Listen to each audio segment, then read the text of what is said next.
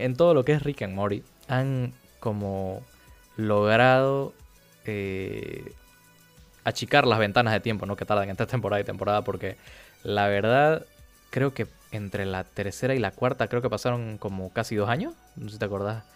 La, la, ese, espacio de tiempo, digamos, que hubo, porque realmente se estaban tardando demasiado con, las temporadas de Rick and Morty. Eh, y bueno, llegó la sexta temporada HBO Max, ya tenemos como eh, cuatro episodios. Y bueno, vamos a hablar de, algunos de ellos. Eh, a vos, ¿qué, para comenzar, qué te está pareciendo? no, mentira. Comencemos por dónde lo dejamos en la quinta temporada. Después de la quinta temporada, con todo el final este que vimos de, de Evil Mori, ¿qué te pareció, qué camino te parecía que podía tomar, digamos, ya sin este villano que habíamos venido eh, construyendo, digamos, como el villano de la serie? ¿Qué, camino te parecía que podía tomar eh, Rick and Morty? O sea, la verdad pensé que se me ocurrió que iban a explorar un poco más eh, justamente íbamos a seguir un poco más a Evil Mori y porque, no sé, realmente le dieron tremendo final. Eh, pensé que podía dar para más, hasta ahora no lo hemos, no hemos visto nada al respecto, simplemente es como que eh, Rick y Morty siguiendo con, con su vida después de, después de eso. Pero, pero bueno, o sea, la verdad que ha estado interesante. Eh, me ha gustado en general lo que, lo que va siendo ahorita los cuatro episodios que van yendo. Y. O sea, han, hecho la gran Ricky Morty, no han, no han puesto mucho de historia, ha sido más episódico esta temporada. El primer episodio, obviamente, como que continúa el final de, de la quinta, pero ya después de eso episódico más que todo. Claro. Eh, sí, de, o sea, dejamos ese tema de, de, Evil Mori eh, cuando lo vemos, digamos, escapar de, esa, de, esa, de ese continuo, digamos, que tiene entre todos los universos eh, esta serie. lo que sí es que creo que nos han dado la pista, digamos, del nuevo villano en que nos vamos a centrar, digamos, de, aquí en adelante. Porque en el primer episodio, eh, en el que vemos, eh, como decís, cómo se están recuperando, digamos, de, de, todo lo que pasó en, la ciudadela, eh, nos presentan de nuevo a, Rick Prime, digamos, que es el, Rick causante de, todo lo... básicamente el que le da su backstory ¿no? al Rick que estamos siguiendo. Eh, que es el que mm, básicamente asesina a Betty y a, la hija de, de Mori.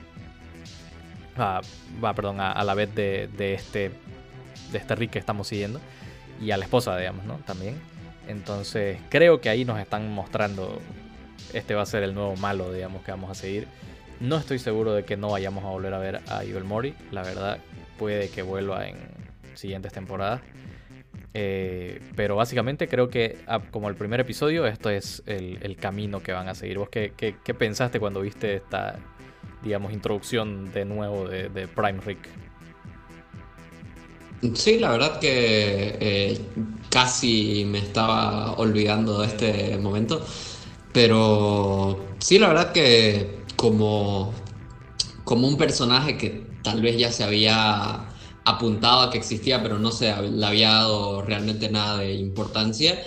Eh, parece un camino bastante interesante para tomar, o sea, los, las variantes de Rick ya, ya han sido villanos anteriormente, eh, pero este es uno que tiene una notable importancia en la vida del Rick que hemos estado siguiendo. La verdad que sí.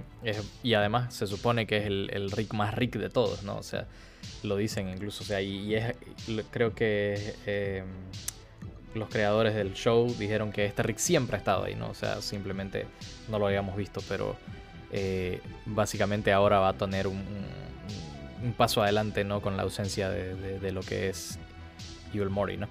Eh, eso fue en el primer episodio, de ahí vamos al. Podemos ir al segundo, digamos, que, tema. toca el tema de de este, bueno, hace la parodia de, Die Hard.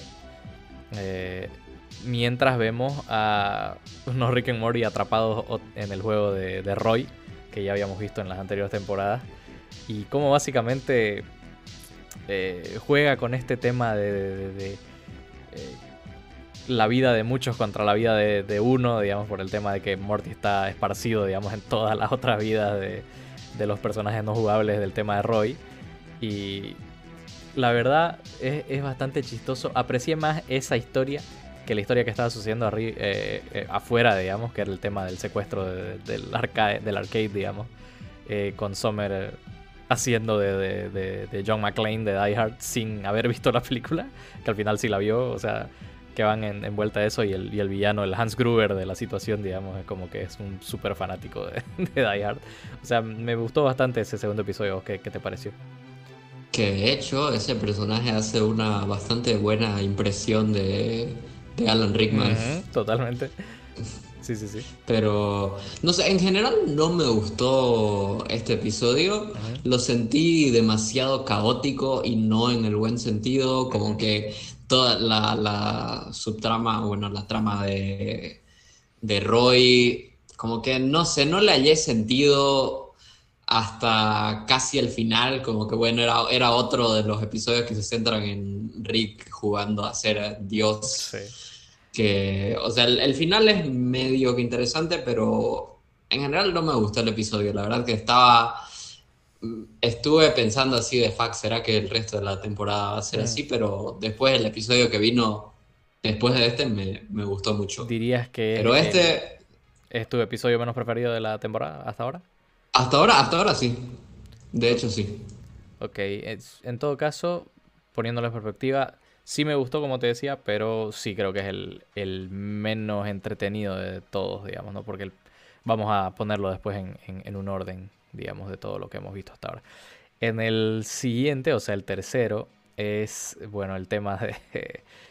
de bueno, comenzamos con el GamePod, ¿no? El GamePod de, mm, eh, alienígena que consigue Morty, que le consigue su mamá del espacio, que es el clon o no clon de Beth que está en el espacio teniendo aventuras, mientras el clon o no clon que, se quedó en casa se queda y se, y se queda con Jerry, ¿no? que es la esposa.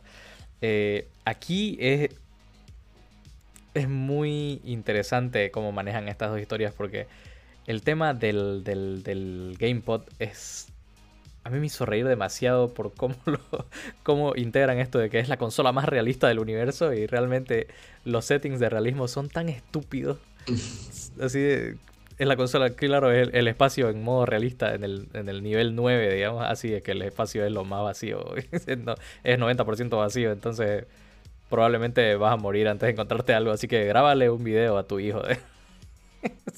y Sommer les dice, digamos, o sea, o sea, lo único. Y es una. una eh, ¿Cómo se dice esto? Una crítica a la cultura gamer actual, ¿no? O sea, que de, solo estás poniendo excusas porque no querés admitir que el juego es malísimo, O sea, te estás agarrando cualquier cosa, Entonces, sí, o sea, y, todo eso está entrelazado con el tema este de, Beth enamorándose de sí misma, ¿no? Eh, que, también fue un momento así de. ya un, ese, esa historia llega a un punto con Jerry que es. Puta.